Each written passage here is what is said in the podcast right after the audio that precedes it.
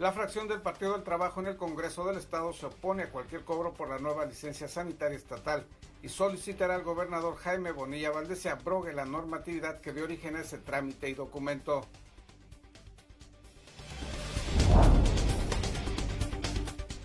Integrantes de la Confederación Estatal de Policías de Baja California sostuvieron una reunión en el Senado de la República en apoyo a una iniciativa para dignificar la labor policíaca y ampliar la protección salarial ante la exposición de contagio del COVID-19.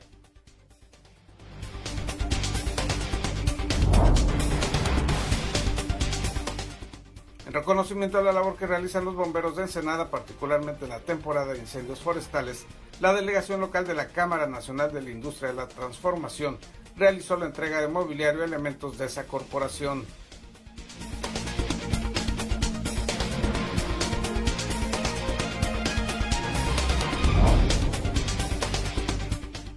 Escala el conflicto entre el gobierno del estado y el alcalde de Tijuana, Arturo González Cruz. El edil tijuanense denunció que funcionarios de la Secretaría de Gobernación trataron de intimidarlo con una falsa denuncia de desvío de recursos. Con aulas vacías, un homenaje a los trabajadores de la educación que han muerto a causa del COVID-19, inició el ciclo escolar 2020-2021 para 642 mil alumnos de educación básica de Baja California.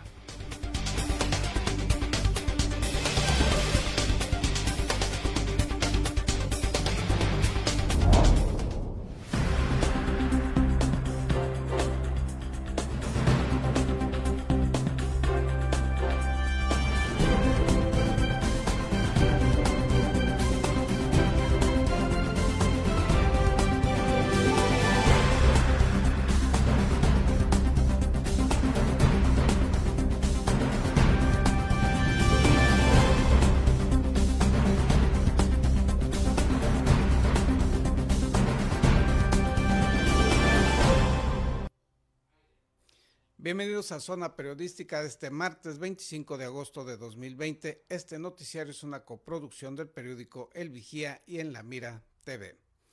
A pesar del incremento de los homicidios en Ensenada, la Fiscalía General del Estado asegura que mantendrá la misma política de combate a la criminalidad. Luego de que Ensenada se ubicara como el segundo municipio más violento de Baja California, la Fiscalía Estatal señaló que no cambiará la estrategia contra la inseguridad. Guillermo Ruiz Hernández, fiscal general del Estado, dijo que la estrategia contra la delincuencia será la misma porque se trabaja con base a las labores de investigación para obtener órdenes de aprehensión. Detalló que los generadores de violencia serán detenidos cuando se tengan las respectivas órdenes de arresto, las cuales serán solicitadas al momento que las carpetas de investigación estén debidamente integradas. Según el fiscal, la inseguridad en la región es porque la entidad fue entregada a la delincuencia y los generadores de violencia se apropiaron del Valle de la Trinidad, San Quintín, el puerto de Ensenada y las costas de Baja California. Tenemos un individuo que acabamos de tener, no te puse el nombre, pero sabíamos que había cometido 43 homicidios. Salió del, salió del cerezo del hongo y vino y cometió otros 10. Ya está detenido nuevamente.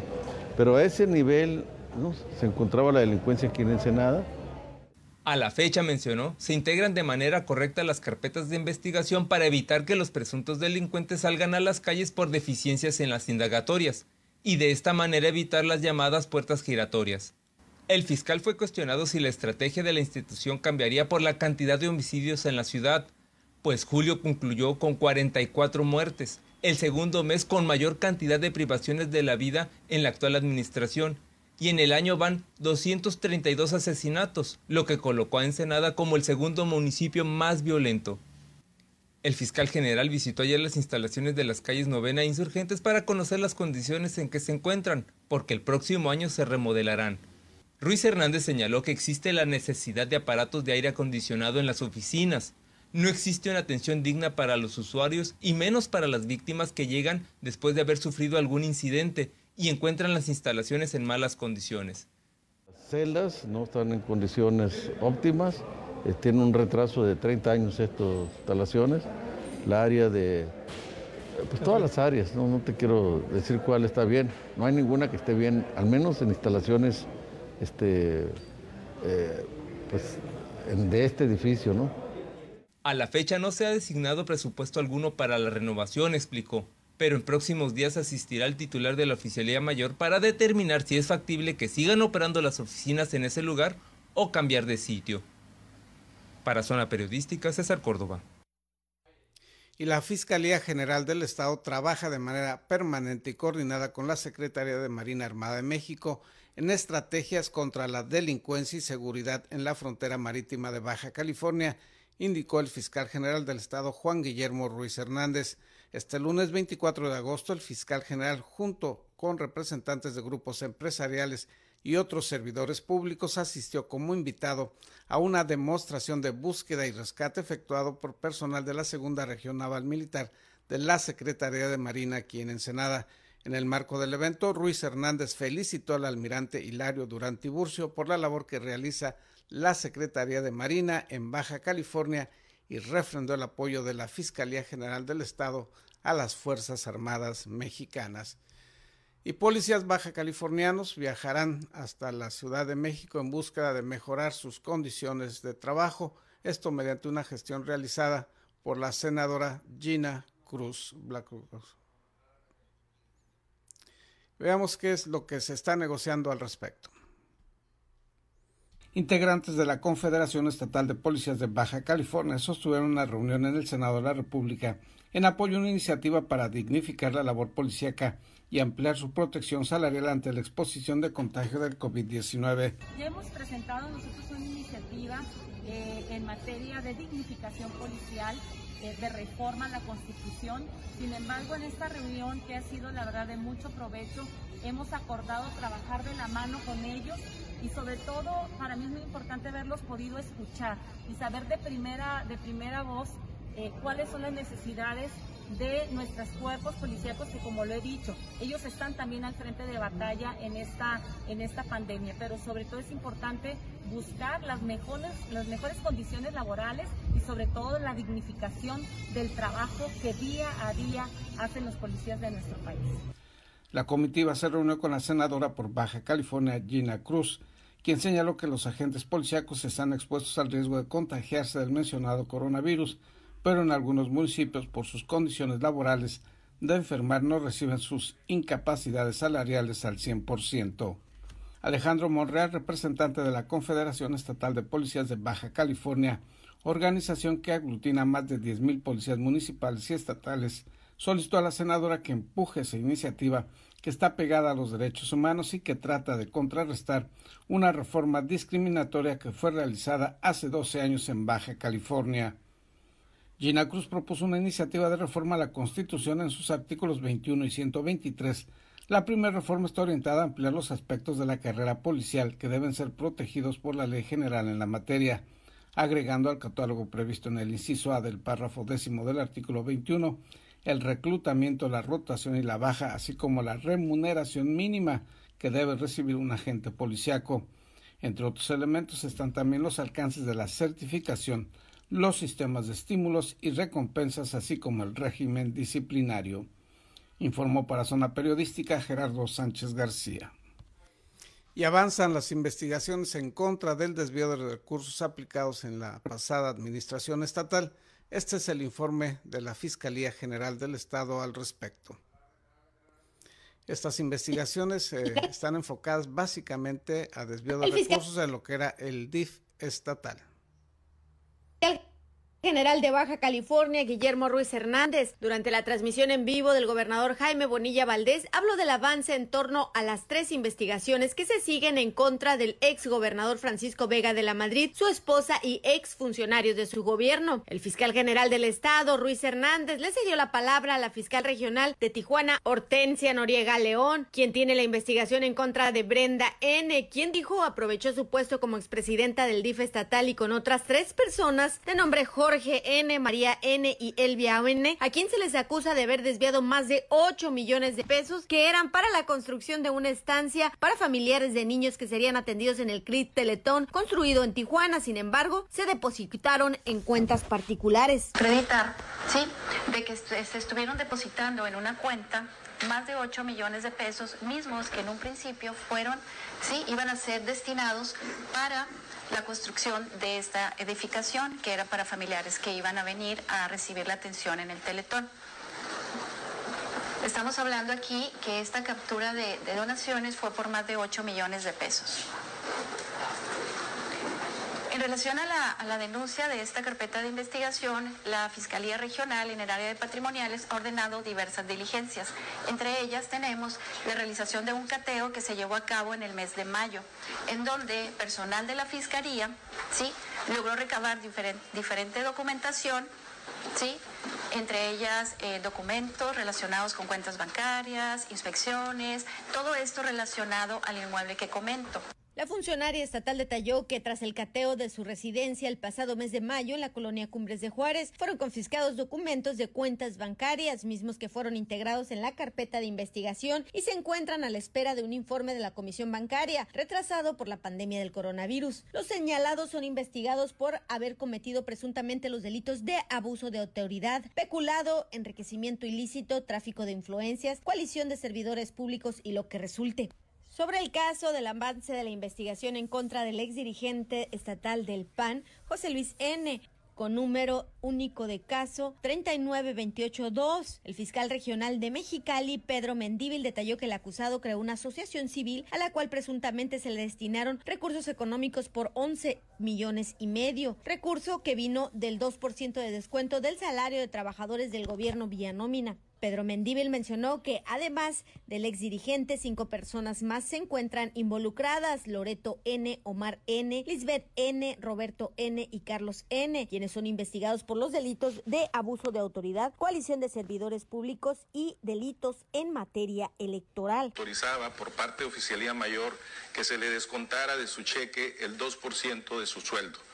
Este, este formato era enviado a Oficialía Mayor y Oficialía Mayor hacía una instrucción a la Dirección de Pagos de la Secretaría de Finanzas para que ésta a su vez realizara el depósito a la Asociación Civil, que en este caso era la cantidad de 8.333.551 pesos, y también al Partido Acción, Acción Nacional con 3.297.000 pesos. En total, lo que se les descontó de manera ilegal o ilícita a los empleados fueron 11 millones 630 mil pesos, señor fiscal, y en este caso es el tema eh, del modo superandi del 2%.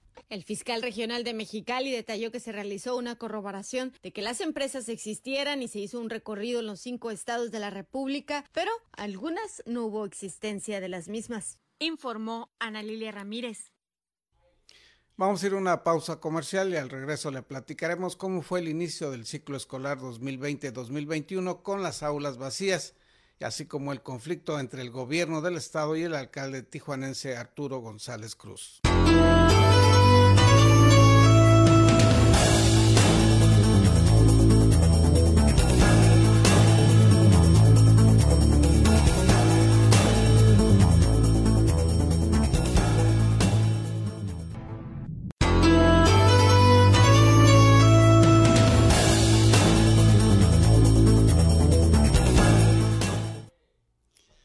Un homenaje a los trabajadores de la educación muertos por la pandemia, inició el ciclo escolar 2020-2021. El toque de los timbres de las escuelas fue nada más simbólico, porque las aulas lucieron vacías y los 642.604 alumnos de las escuelas públicas y privadas del nivel básico en Baja California se encontraban desde sus casas donde iniciaron de manera virtual las clases y las 3.690 escuelas permanecerán cerradas por estar en semáforo rojo del coronavirus. En un acto simbólico de inicio de ciclo escolar en la secundaria Josefina Rendón Parra, número 82, en la colonia Racomodo Sánchez Tahuada. El secretario de Educación, Catalino Zavala Márquez, pidió guardar un minuto de silencio por el personal educativo que feneció derivado de la contingencia sanitaria. Estoy con pena les comparto también eh, que eh, de trabajadores de la educación eh, tenemos en términos generales que han fallecido en este durante este periodo de la contingencia 125 trabajadores de la educación en el estado. En general, fallecimientos en general De estos aproximadamente 40 son, tienen que ver con el tema de COVID. El funcionario estatal detalló que para este ciclo escolar la matrícula educativa es de 564.826 estudiantes inscritos en las 2.633 escuelas públicas del sistema educativo estatal, mientras que 77.778 estudian en algunas de las 1.057 escuelas privadas. Asimismo, mencionó que la matrícula escolar en los planteles de educación privadas disminuyó entre un 7 y 9%, esto derivado de la crisis que ha dejado la pandemia del coronavirus. En un acto simbólico de inicio virtual de clases en una aula de cómputo de la secundaria número 82, el secretario de Educación Catalino Zavala Márquez pasó lista a 10 alumnos que estuvieron en la escuela virtual pero por momentos la señal del Internet tuvo una disminución y pequeñas fallas de comunicación, situación que enfrentarán los padres de familia desde sus casas. El funcionario reconoció que la cobertura de los contenidos educativos a través de Internet y televisión serán un reto, por lo que buscarán que el ciclo escolar llegue a todos los estudiantes del nivel básico en Baja California a través del programa Aprende en Casa 2 informó Ana Lilia Ramírez. Y esta es la situación del COVID-19 en Baja California según el reporte de la Secretaría Estatal de Salud en las primeras horas de este martes 25 de agosto. En la entidad se reportan 16.082 casos, 16, casos confirmados a lo largo de cinco meses y 3.027 muertos. El desglose por municipalidades es el siguiente. En Mexicali van 8.169 casos registrados y el número de fallecimientos es de 1.395. En Tijuana son 4.856 las personas contagiadas y registradas y el número de muertos es de 1.236.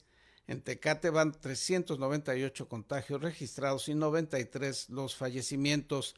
En Playas de Rosarito se informa de 235 contagios registrados y 16 decesos. En Ensenada se informa de 2.424 casos registrados y los decesos a causa del coronavirus son 285 hasta las primeras horas de este martes 25 de agosto.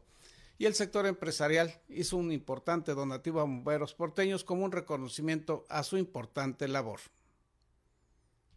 En reconocimiento a la labor que realizan los bomberos de Ensenada, particularmente en la temporada de incendios forestales, la delegación local de la Cámara Nacional de la Industria de la Transformación, Canacintra, realizó la entrega de mobiliario a elementos de esa corporación.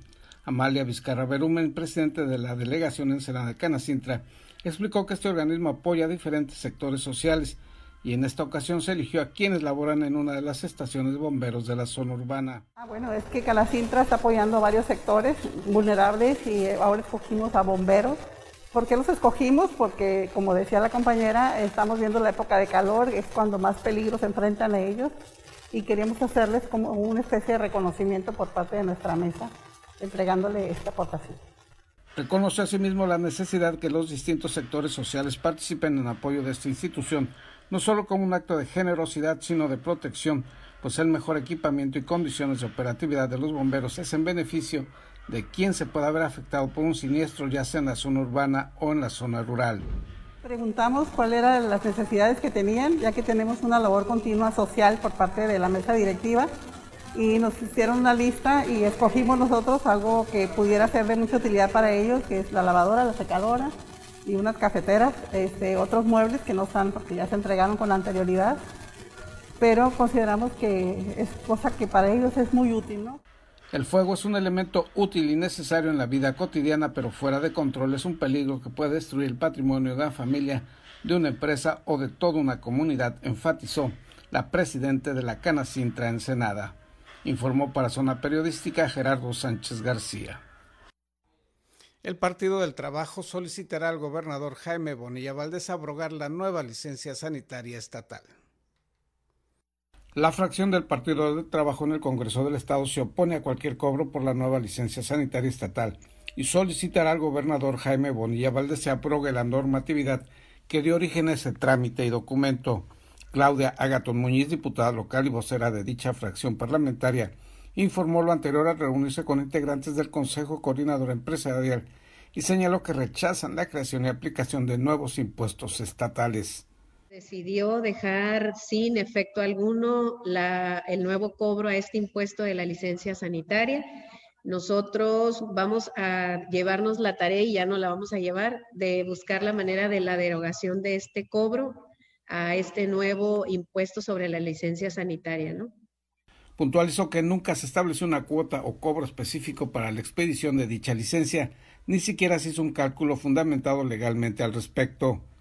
Hubo únicamente eh, algunas cantidades inciertas, pero la realidad es que nunca se, nunca se llegó ni mucho menos se calculó, porque esto no era un tema de únicamente hacer un más o menos un cuánto te conviene cobrar por una licencia o esas cosas. O sea, se tiene que hacer de manera legal, formal. Reconoció que el alto número de solicitudes de amparo contra la mencionada licencia sanitaria, así como la suspensión otorgada provisionalmente a los inconformes, es expresión de una medida que no fue bien recibida por la comunidad. Agregó que además de solicitarlo como fracción parlamentaria, se buscará que la petición de abrogar la medida sea una postura del órgano legislativo local, informó para Zona Periodística Gerardo Sánchez García. Y crece el conflicto político entre el gobierno estatal y el alcalde de Tijuana, Arturo González Cruz. Veamos el siguiente mensaje en un enfrentamiento político que tiene como trasfondo la próxima candidatura a gobernador de este estado. Voy a leer un comunicado. Hoy lunes 24 de agosto a las 11 de la mañana fui citado por el subsecretario de Gobernación Ricardo Peralta en sus oficinas y me anunció los siguientes hechos que son absolutamente falsos. Con tono de amenaza me advirtió que existía una investigación en contra de mi secretario por la venta de un decomiso, dejando claro que el supuesto dinero de esa venta se iban a utilizar para mi campaña. Ni estoy en campaña, ni hubo tal decomiso. Es falso, lo niego. Aclaro, es absolutamente falso el argumento con el que me amenazó y así se lo hice saber. Hago responsables de manera extensiva a las personas involucradas con el subsecretario en dicha amenaza.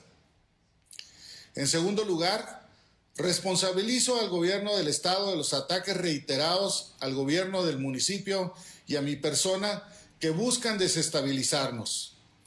Tercero, categóricamente les digo que seguiré trabajando al doble y seguiré con las giras de promoción económica porque ese es mi trabajo y los empresarios así han respondido. Recordemos que Tijuana es el principal eje económico de Baja California. Bajo ningún motivo renunciaré a mis derechos políticos. Seguiré trabajando en beneficio de los ciudadanos del municipio que gobierno. Muchas gracias. Hasta pronto. Vamos a ir a una pausa comercial al regreso a la sección deportiva con David Amos.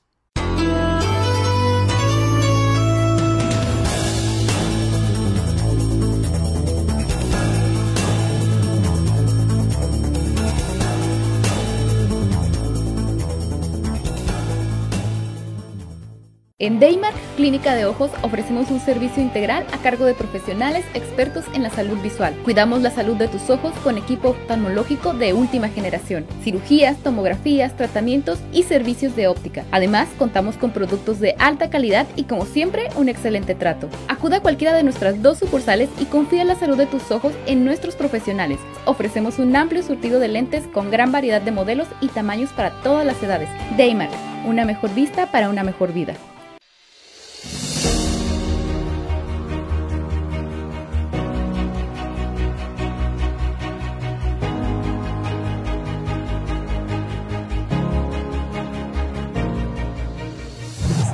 Esta temporada sabemos que no está siendo fácil. Y no podemos quedarnos de brazos cruzados. Juntos podemos reducir el daño que esta crisis traerá a nuestra economía. Todas las empresas necesitan ingresos. Pues de ellas depende la estabilidad de cientos de familias. Comparte este video, consume productos locales lo más que puedas. Y así todos juntos activar la economía local. Porque Ensenada es una comunidad solidaria. Y juntos saldremos adelante. Ensenada te necesita. Gracias, Gracias Ensenada.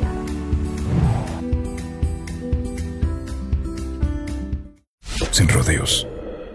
El COVID existe. El COVID cuesta. El COVID duele. COVID mata.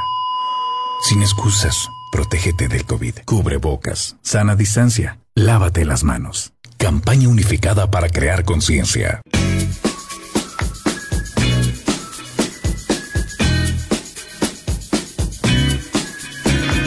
Porque recordar es volver a vivir. En imaginarte te podemos ayudar. No dejes que tus memorias se pierdan y deja que trasciendan en el tiempo. Ofrecemos el servicio de transfer de audio y video de distintos formatos a archivos digitales. Búscanos en Facebook o llámanos. Atesora tus mejores recuerdos en imaginarte. Carnicería Villavicencio. Quédate en casa y prepara un delicioso caldo res, unas costillas o un buen corte de carne. No te compliques, y haz el súper desde tu casa. Abarrotes, carnes, pollos, quesos, frutas, verduras, te llevamos todo lo que necesites directamente a tu domicilio con mercado en tu casa. Contáctanos por Facebook y a los teléfonos 646-273-2036 y conoce nuestras promociones. Carnicería Villavicencio, lo mejor de la región a la puerta de tu casa.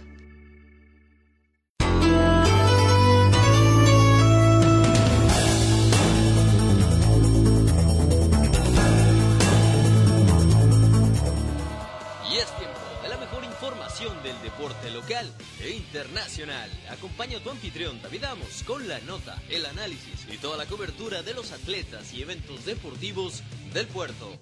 Ya inicia en la mira Deportes. ¿Qué tal amigos? Gracias por continuar las señales de la Mira TV y Periódico El Vigía. Llegó la hora de hablar de deporte. ¿Y qué les parece si iniciamos precisamente con toda la fanaticada del ciclismo de montaña? Porque les tengo, pues no una muy buena noticia. Si es uno de los eventos que más esperábamos, las 12 horas mountain bike, se cancela. Así es, el presidente Esteban Cruz Duarte del equipo del Club Autotech de Ensenada ya un equipo tradicional totalmente en el ciclismo de montaña ensenadense. Bueno, anunció el día de ayer que se cancela este tan esperado evento. Alguna de las razones es que el Instituto Municipal del Deporte y Recreación no está otorgando permisos y van a ir ahí en contra. Eh, eh, y pues bueno, si, si no tienes el permiso de Mudere, no puedes tener permisos de otros lares, entonces por supuesto no se puede realizar. ¿Por qué no están otorgando? Bueno, obvias razones, el COVID-19 y la pandemia que vivimos actualmente. Se tenía la esperanza de que se realizara este evento, a final de cuentas se canceló. Y hablando de Inmudere precisamente, bueno, invita a toda la comunidad deportista ensenadense que se acerquen a sus instalaciones a practicar deporte. Así es, ya están abiertas algunas. Vamos a especificar cómo y cuándo. Para toda la gente que le gusta la natación, precisamente está abierta la alberca de la vida de vida digna y la alberca de la ciudad deportiva. Ya habíamos dado la nota, pero no los horarios. ¿Cuáles son los horarios precisamente? Bueno, para ir a nadar desde las 6 de la mañana hasta el mediodía, las 12 horas por supuesto, y a partir de las 3 de la tarde, allí se cierra la alberca en, horario de mediodía, de 12 a 3 está cerrada y de 3 a 9 de la noche está abierta. Obviamente hay que ir, hay que inscribirte, hay que apartar tu lugar, seguir todas las normas sanitarias. Eh, solamente son grupos por horarios, eh, no demasiados, por ahí de 18 personas son los que están admitiendo las albercas, así que si realmente eres un apasionado de la natación, acércate, inscríbete porque puedes ir a realizar este deporte en las dos unidades. Y hablando de esto, también están invitando a toda la gente que le gusta correr, que le gusta caminar, que le gusta hacer ejercicio.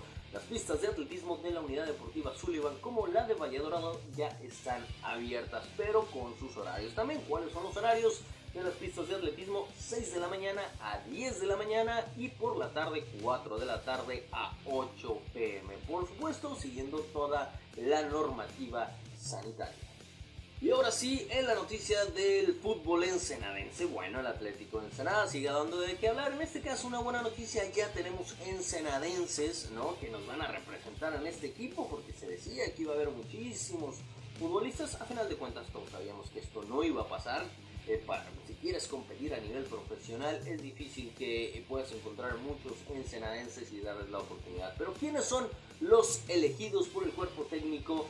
Eh, ni más ni menos que el futbolista Miguel Vences, José Luis Fischer también y por su parte Juan José García Campo. Y dos mediocampistas, un lateral multifuncional. La verdad es que son futbolistas que todos los ensenadenses que nos gusta el fútbol ya los conocemos, sabemos de su calidad. Los tres han jugado en tercera, en segunda, en juego profesional, algunos en cuervos, en pescadores en su tiempo y bueno, en tanto han salido de nuestra ciudad a probar suerte en otro tipo de, bueno, en la liga precisamente eh, profesional alrededor de todo nuestro país y la verdad es que aquí se les va a dar la oportunidad. Solamente tres, ¿no? Después de tantos cientos y cientos, cientos de muchachos que hicieron las visorías toda la pasada semana, que fue Ramón Ramírez, etcétera, y todo el tema del cual ya hablamos, se quedan estos tres chicos. Repito los nombres, Miguel Vences, José Luis Fischer y Juan José García Campo.